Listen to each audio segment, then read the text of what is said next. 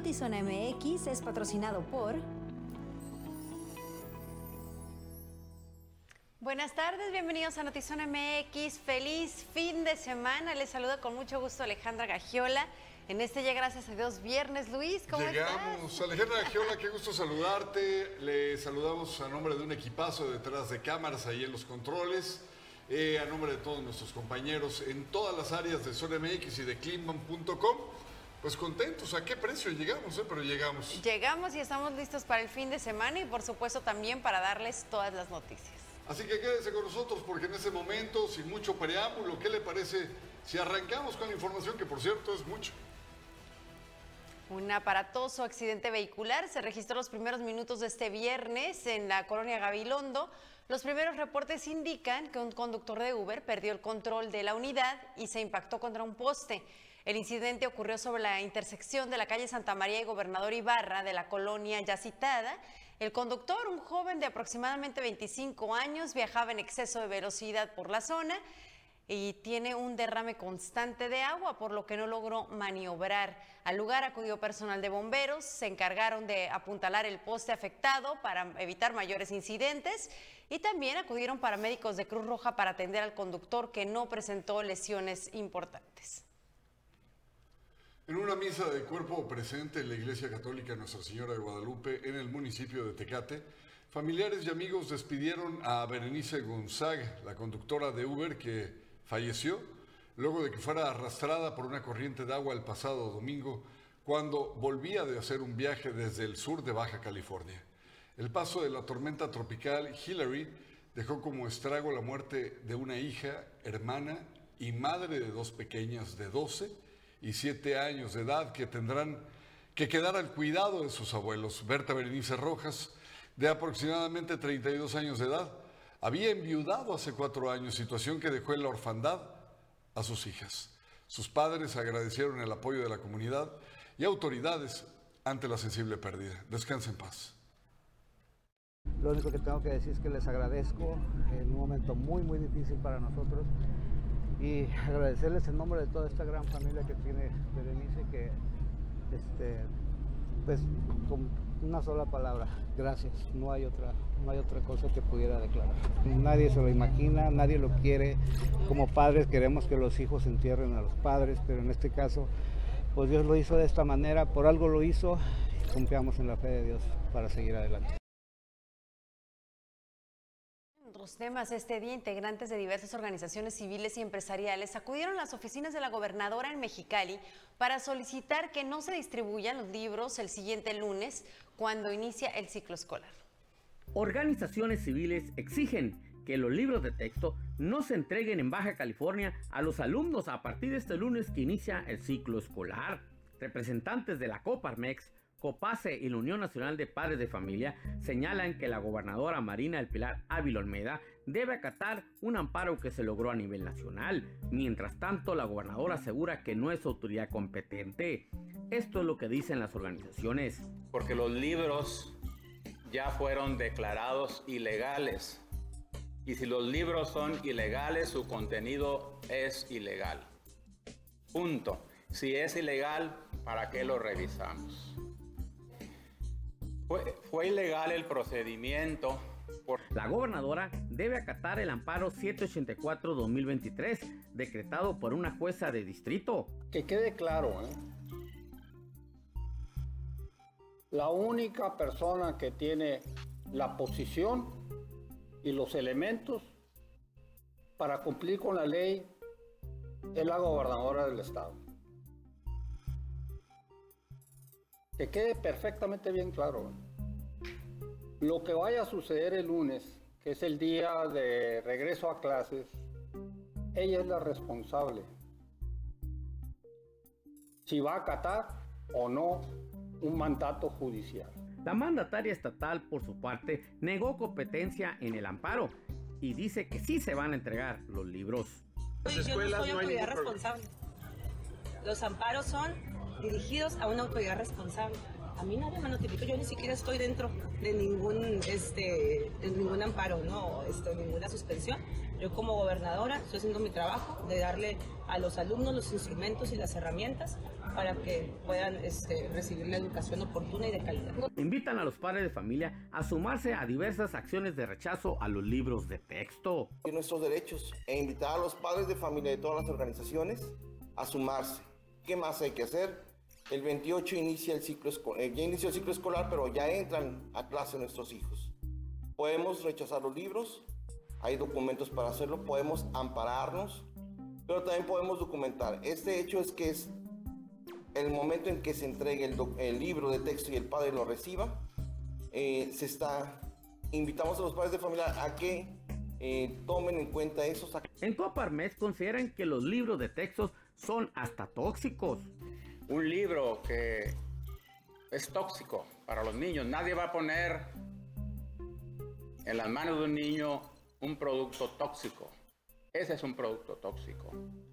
Así lo deben. Es un producto tóxico, es un producto ilegal, es un producto que se, no se puso con los procedimientos que marca la ley, con el llamado especialistas maestros. Con producción de Francisco Madrid para Notizona MX, redefiniendo la información, José Manuel Yepis.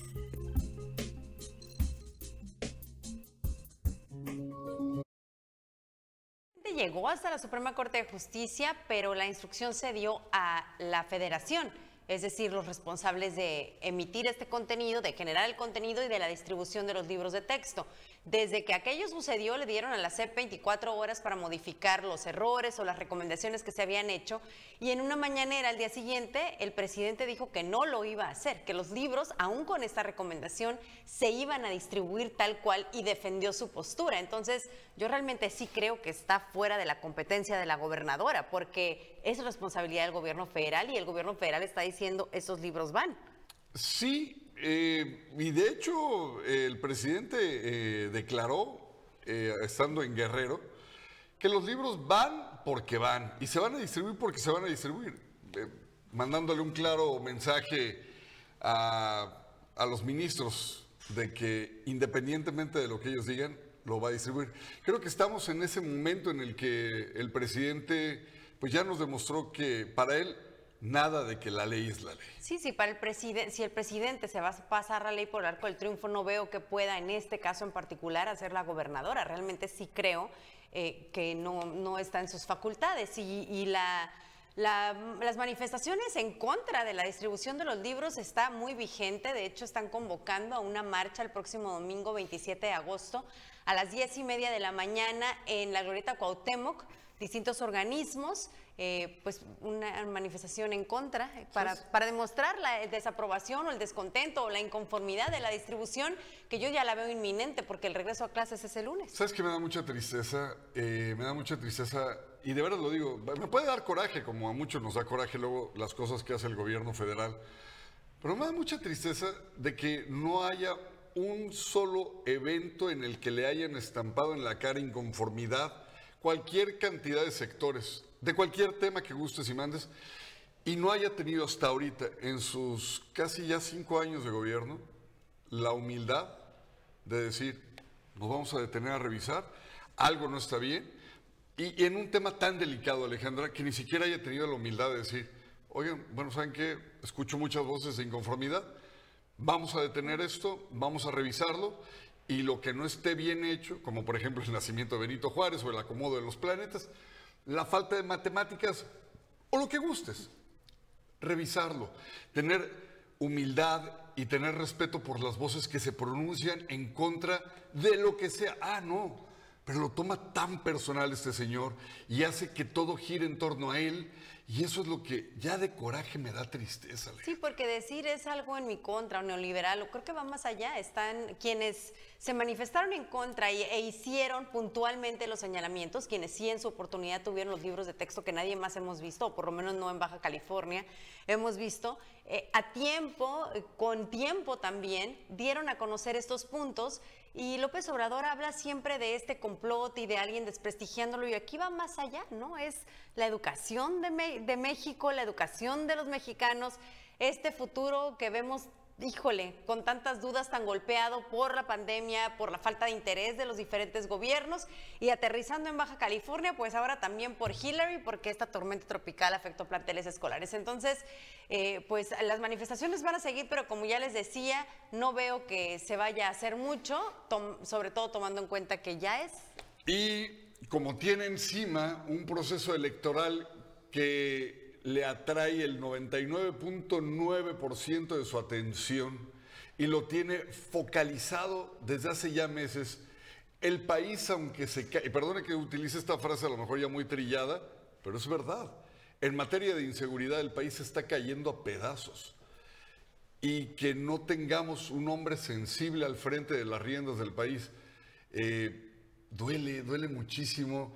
Yo en este momento si digo ya sexenio, pinche sexenio, ya cábate y que venga otra cosa, pero ya una persona al frente del país que verdaderamente ame el país y no sus intereses tan personales y sus odios enraizados del pasado tan adentrados, tan, tan enraizados. Sí, y en, el caso de Baja California, pues la gobernadora también tiene muchos problemas como para oh, comprarse esta bronca que realmente no le corresponde. Aquí creo que lo más sensato que ella pudo hacer es con permiso y no, no manifestarse ni a favor ni en contra, porque al final del día no le convendría tan bien, sobre todo por esta postura que ella siempre ha tenido de apoyo incondicional a Andrés Manuel López Obrador. Entonces, ni le toca ni puede hacer nada al respecto. A lo mejor podría decir revisaré o, tendré, gestionaré o platicaré con el presidente al respecto, a ver si hay algo que se puede hacer.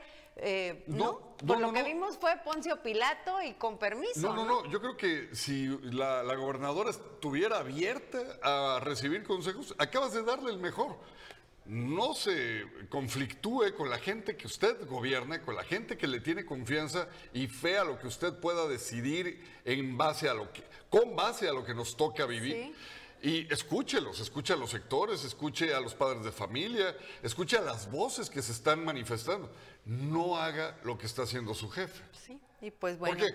Porque al final su jefe es el pueblo de Baja California. Ahí está la convocatoria también para esta marcha el domingo y vamos a ver en qué resulta, pero creo que estamos casi seguros que en nada más bien va a ser la distribución de los libros y punto. ¿Están listos para el regreso a clases? Alista tus útiles y prepara tu estilo para el Back to School este 2023. Es tiempo de un nuevo comienzo lleno de aventuras y aprendizaje. De parte de Zona MX y Clima, feliz regreso a clases 2023.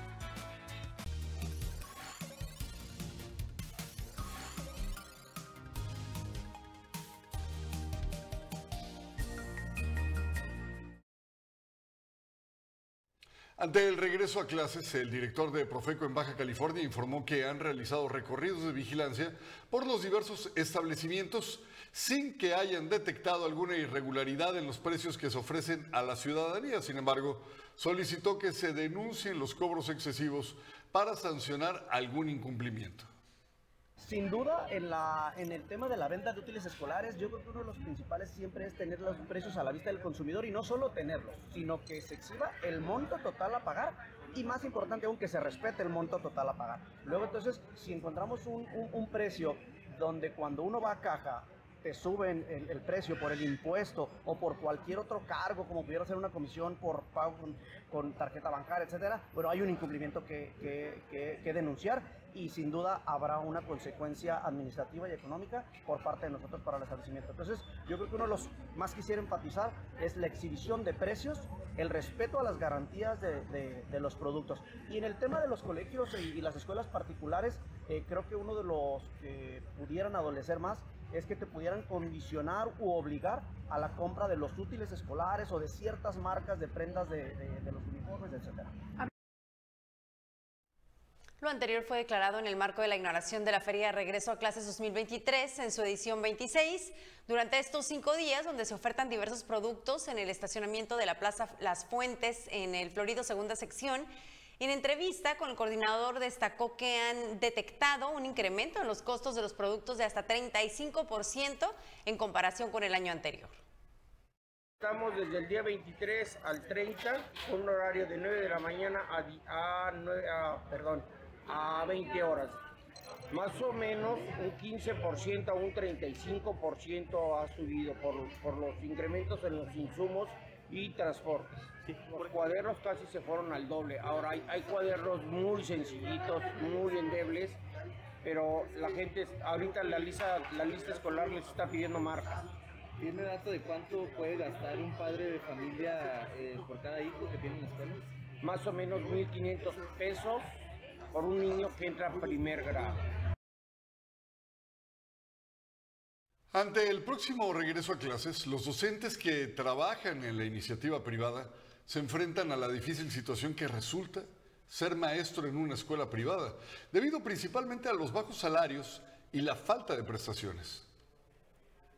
Los docentes que imparten clases en instituciones privadas suelen carecer de prestaciones, dejándolos sin seguridad social, servicio médico, entre otros.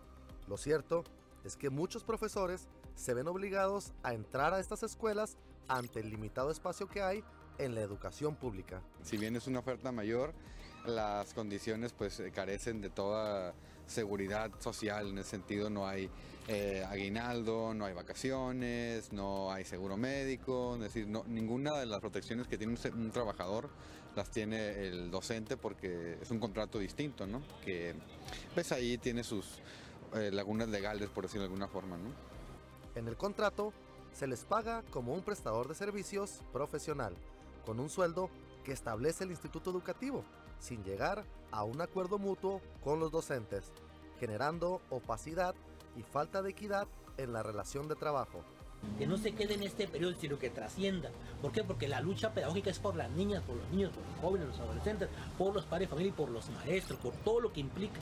Desafortunadamente, no vemos esa claridad educativa, hablando de la transformación que habla el presidente de la República y esa lucha férrea que se ha dado con la situación de los nuevos programas y planes de estudio.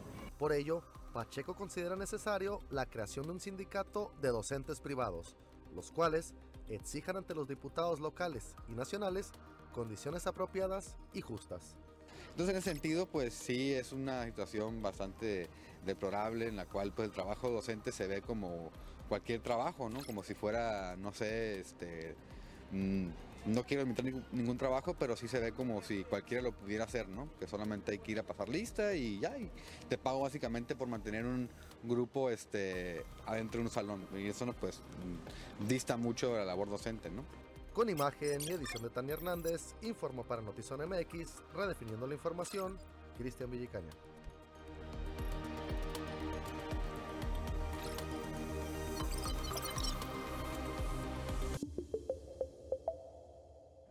Mi nombre es María José Hernández Armenta, tengo 26 años de edad y soy policía municipal de Playas de Rosarito. Llegué a este municipio con un año de edad, precisamente la misma edad que tiene uno de mis hijos.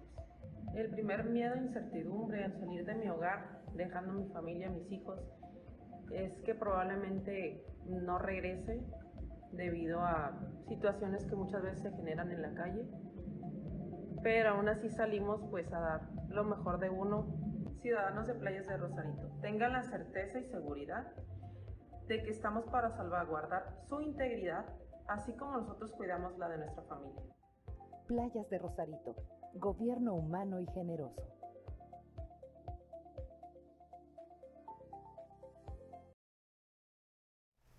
La tarde de ayer, el Congreso de Baja California votó a favor de la reforma al Código Penal, mejor conocida como la Ley Alina, nombre que se le dio en referencia al caso de Alina Narciso, quien fue liberada después de que un juez la sentenció a más de 30 años de cárcel por privar de la vida a su expareja en defensa propia.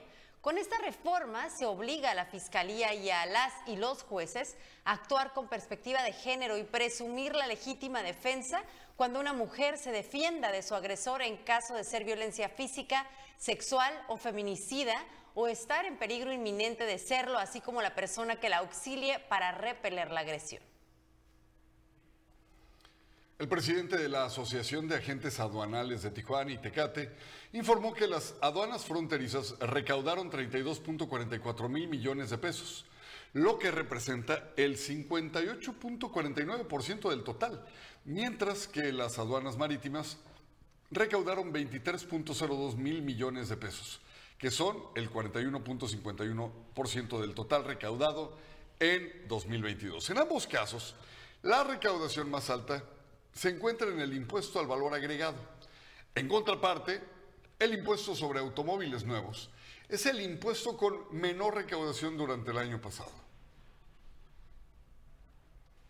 La actriz tijuanense Lu Best presentó con éxito el espectáculo musical Shower Diva en las instalaciones del Centro Cultural Tijuana dentro del marco de la edición número 25 del Festival Internacional del Cabaret.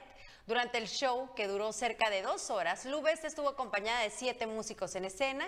El argumento de esta obra fue la vida de una cantante que aspira a llegar a los escenarios más importantes, inspirada en divas de la escena musical de Broadway y cabaret, cuestionando en su trayecto sus sueños y hasta la capacidad de sentir gozo. Esa mañana fueron observados entre los dos muros fronterizos alrededor de 40 migrantes que lograron cruzar la primera estructura a temprana hora.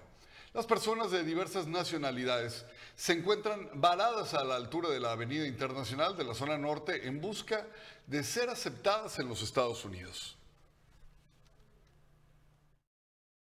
Una mejor red para conectar más sonrisas, más te quiero más lugares secretos, más jugadores en el mundo, más soluciones que salven vidas, mucho más vidas. Hoy ponemos en tus manos la mejor red para que te conectes con lo que más te importa.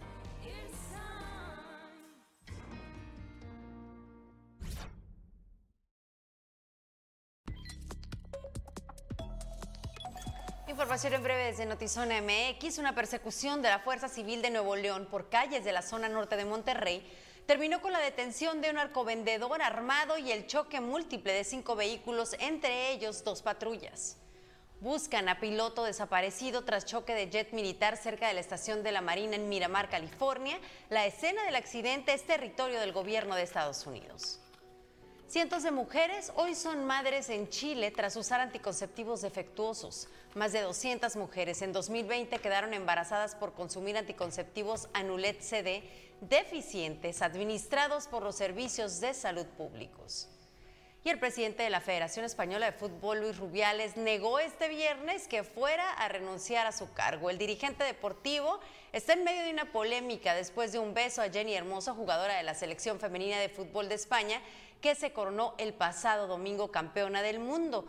Él, a la hora de argumentar que había sido consentido el beso, pasaron solamente momentos para que ella saliera a negarlo.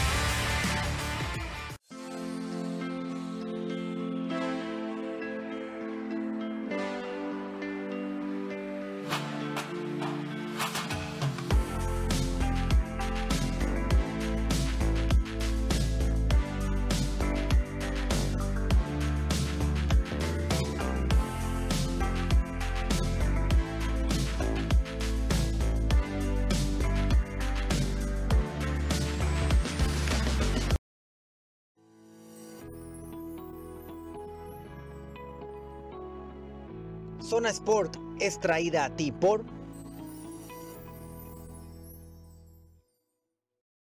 Listísimo con la información deportiva. Tristes, tristes porque se acabó el sueño. eh, iban muy bien los eh, beisbolistas, los peloteritos de Tijuana. Y seguramente pues traes todos los detalles. Adrián, ¿cómo estás? Buenas tardes. Sí, una pena, los saludo con gusto Alejandra Luis. Eh, caen ante Curazao después de una excelente participación en las semifinales contra Japón. Sin embargo, pues fue un papel histórico, ¿no? La Liga Menores en Tijuana. Vuelve la Liga MX, hoy Cholos contra Mazatlán a las 8 de la noche también.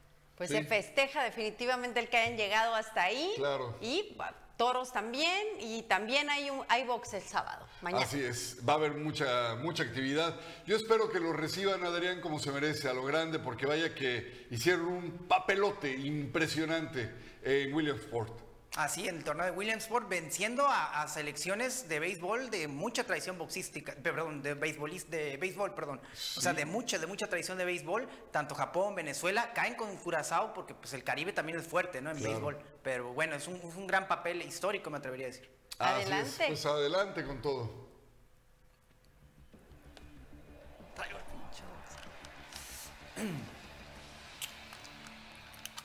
Hola, ¿qué tal? Bienvenidos a Zona Sport, la otra cara del deporte. Precisamente arrancamos con béisbol porque hoy Toros pues estará eh, jugando ahora sí prácticamente la vida, en como se dice en el argot deportivo, porque va a estar enfrentando una vez más a Algodoneros Unión Laguna allá en el Estadio Chevron.